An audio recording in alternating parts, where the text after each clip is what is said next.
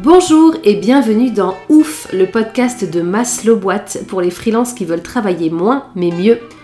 Ouf, comme ce que tu te diras en réalisant que oui, tu peux avoir une activité florissante en respectant qui tu es et ton énergie, sans être forcé de suivre cette idée que pour réussir, il faut nécessairement travailler beaucoup, dur et en sacrifiant le reste de ta vie. Je m'appelle Laure Daudier et je suis freelance depuis 2017. Slasheuse dans l'âme, j'ai appris au fil des années à travailler moins mais mieux grâce au slowprenariat et à me libérer de toute charge mentale professionnelle. Au travers de Maslow Boîte et du podcast Ouf, je t'accompagne toi aussi dans cette transition certes à contre-courant, mais tellement bénéfique au quotidien. Bonne écoute Tu découvres le slowprenariat et tu as envie de savoir concrètement ce que c'est? Ça t'attire sur le principe, mais quand même tu te dis que c'est un concept un peu flou, eh bien j'ai pile ce qu'il te faut.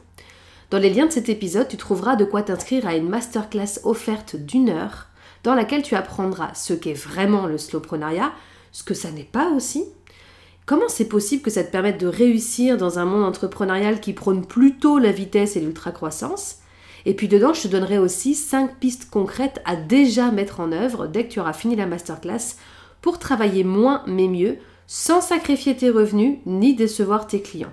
T'as juste à te caler une heure dans ton agenda, à préparer ton carnet de notes et un petit grignotage si tu veux, et je m'occupe du reste.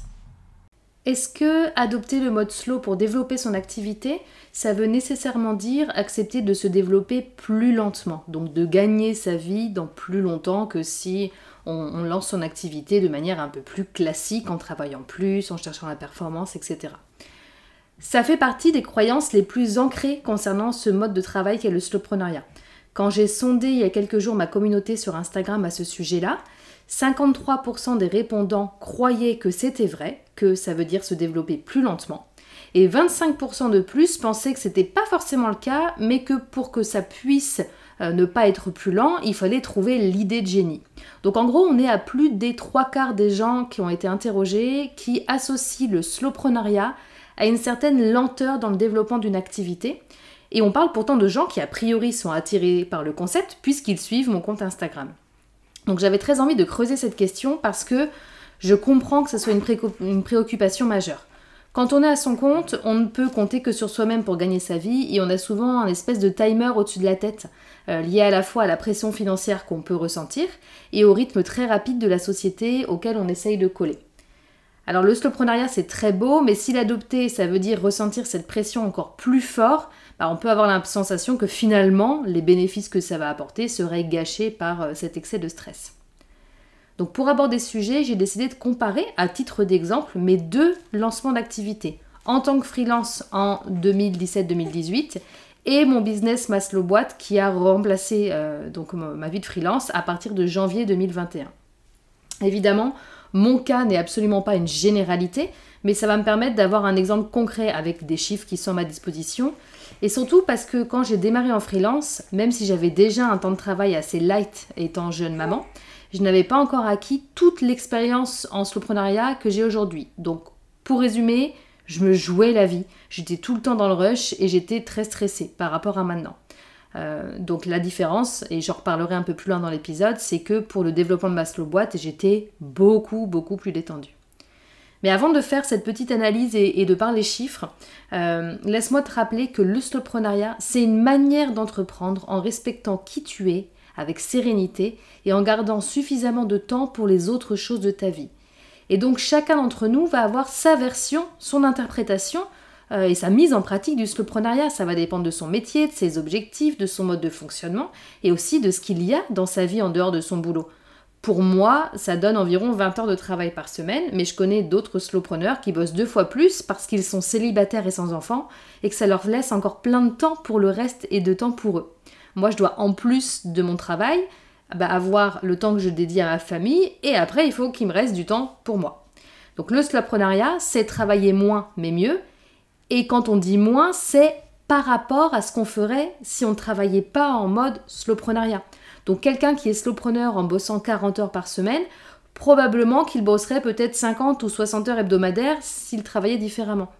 Être slowpreneur, ce n'est pas travailler X heures par semaine, mais c'est faire moins mais mieux par rapport à un mode entrepreneurial plus courant.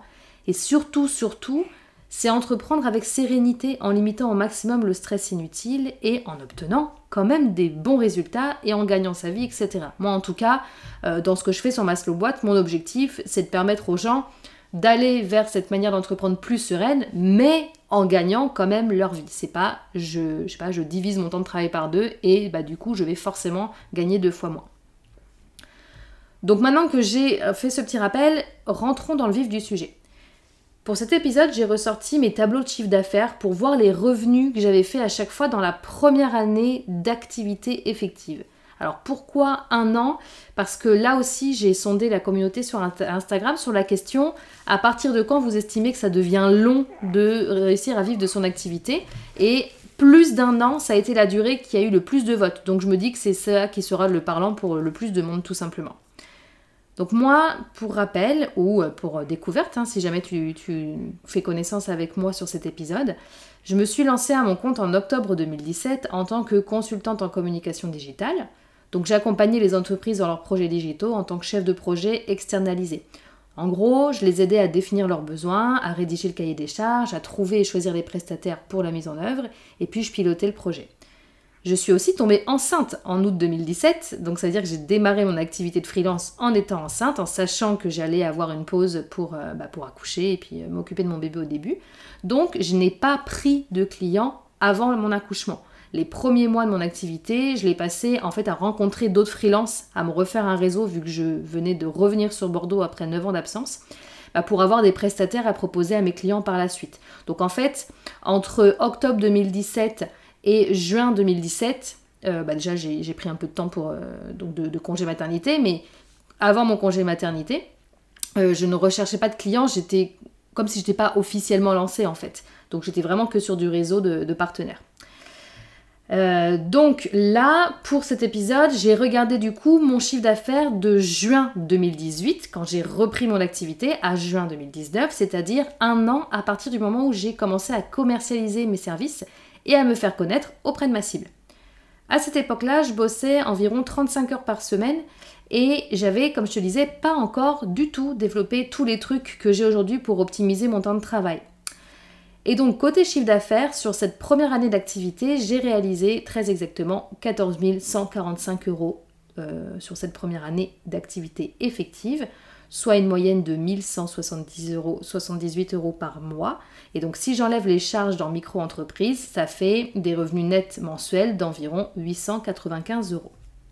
Maintenant, en comparaison, Maslow Boîte. Maslow Boîte, c'est un projet donc, qui est venu remplacer cette activité de freelance que j'ai démarré en janvier 2021. Même si j'ai pas proposé de produit avant mai 2021, donc j'ai commencé à générer des revenus en mai 2021, mais je vais quand même compter ces premiers mois, de janvier à mai, parce que bah, ils étaient là pour développer mon activité, me faire connaître, créer ma première offre, bref, j'étais officiellement et publiquement active pour développer mon business. Donc je veux vraiment comparer deux, périodes comparables entre mes, mes deux lancements d'activité. Cette année-là, j'ai travaillé entre 20 et 25 heures par semaine en tout. Donc, ce qu'il faut savoir, si jamais tu ne me connais pas encore assez, c'est que je n'ai pas que ma slow boîte. Euh, notamment, je donne des cours en communication et gestion de projet dans, des écoles du supérieur, ce qui me prend un à deux jours par semaine. Et je travaille aussi, je suis le bras droit digital de mon compagnon qui est praticien en médecine chinoise. Donc les 20 et 25 heures euh, de travail par semaine, c'est en comprenant toutes mes activités. Du coup, ma slow boîte, ça représentait concrètement environ deux jours par semaine, soit 10 heures hebdomadaires c'est-à-dire bien moins que euh, l'activité freelance où j'étais à plein temps en 2018. Et cette fois par contre, j'avais beaucoup progressé sur le travailler mieux.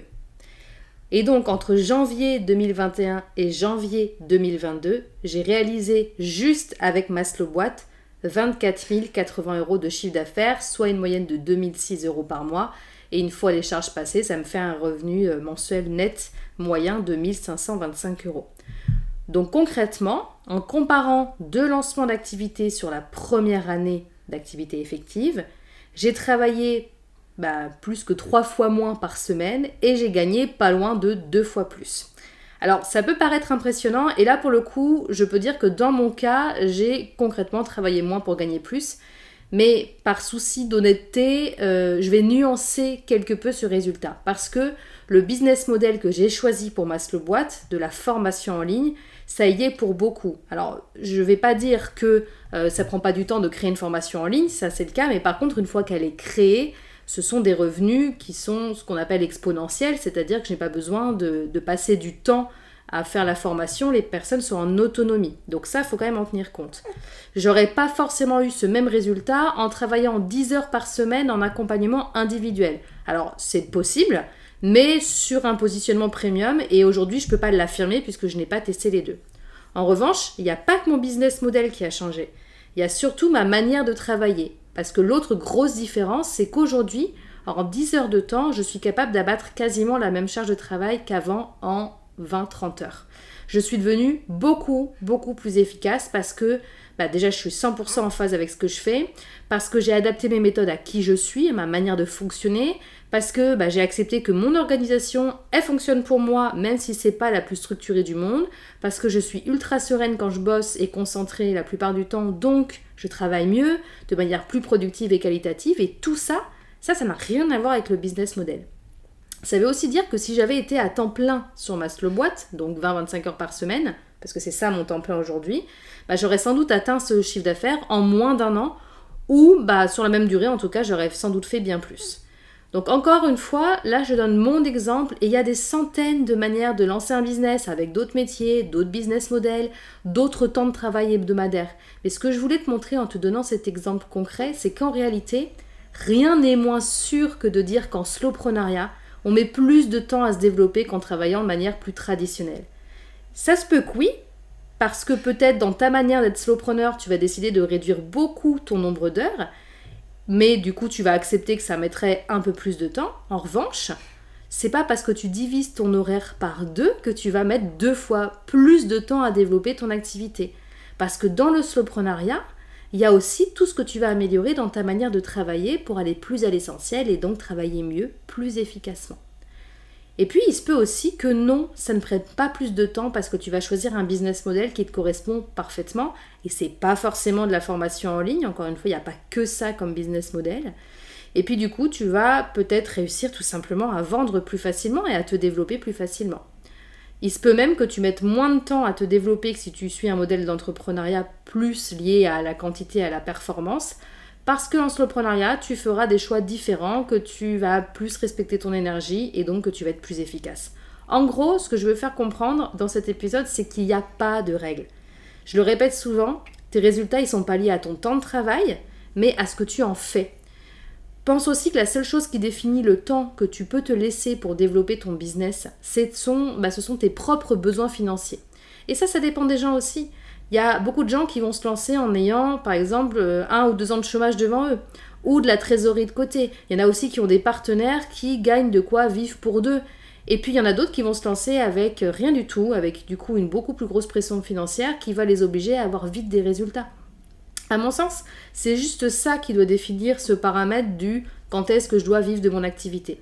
Et c'est certainement pas une sorte de norme, ni même des gens dans ton entourage qui vont te demander régulièrement où tu en es dans ton activité, en sous-entendant ça y est, tu gagnes assez bien ta vie. Dans certains cas, bah, démarrer doucement, c'est absolument pas un problème parce qu'il y a une sécurité financière qui est déjà là. Euh, en gros, se développer même en plus d'un an, ce n'est pas toujours un problème. Ça, je voulais le préciser aussi parce que je veux pas que tu te dises ok, le slowpreneuriat, ça va me permettre de euh, me développer vite. Ça dépend de plein de paramètres.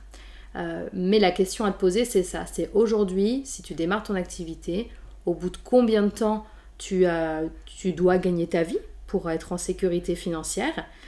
Et dans tous les cas, sache que de démarrer en slowpreneuriat, c'est pas forcément euh, quelque chose qui va te faire bah, arriver plus lentement au résultat. Donc voilà pour le sujet du jour. Je te remercie d'être arrivé jusqu'au bout. Si le sujet t'inspire, tu peux partager cet épisode ou venir m'en dire un mot par email ou en message privé sur Instagram. Et puis si tu as envie de transformer profondément ton business pour en faire un slow business avec une feuille de route claire où justement bah, je t'apprends à faire tout ce que j'ai fait ces dernières années pour arriver au résultat que je t'ai partagé aujourd'hui, même sans créer une formation en ligne. Je te mets le lien vers le programme Maslow Boîte dans les notes de l'épisode pour que tu puisses jeter un œil. Ça marche aussi si tu te lances et que tu veux démarrer directement en slowpreneuriat parce que non, ça ne veut pas dire que ce sera plus long. Et tu n'as pas besoin de d'abord travailler beaucoup et dur pour ensuite ralentir. Le slowpreneuriat, c'est pas un luxe, c'est un choix de vie que tu vas faire. Merci beaucoup d'avoir écouté cet épisode jusqu'au bout. Si tu l'as apprécié, tu peux le partager sur le réseau social de ton choix et venir m'en dire un petit mot via ma messagerie Instagram at maslowboîte ou par email sur l'or.maslowboîte.com. Je ne m'impose aucun rythme de diffusion et je préfère créer des épisodes quand l'inspiration est là. Alors le meilleur moyen de ne pas les rater, c'est de t'abonner au podcast sur ta plateforme d'écoute favorite ou de rejoindre mon infolettre sur maslowboîte.com. Et puis pour soutenir ce projet, tu connais le principe, laisse une note et un avis si jamais tu l'écoutes sur Spotify ou parle-en autour de toi. A très vite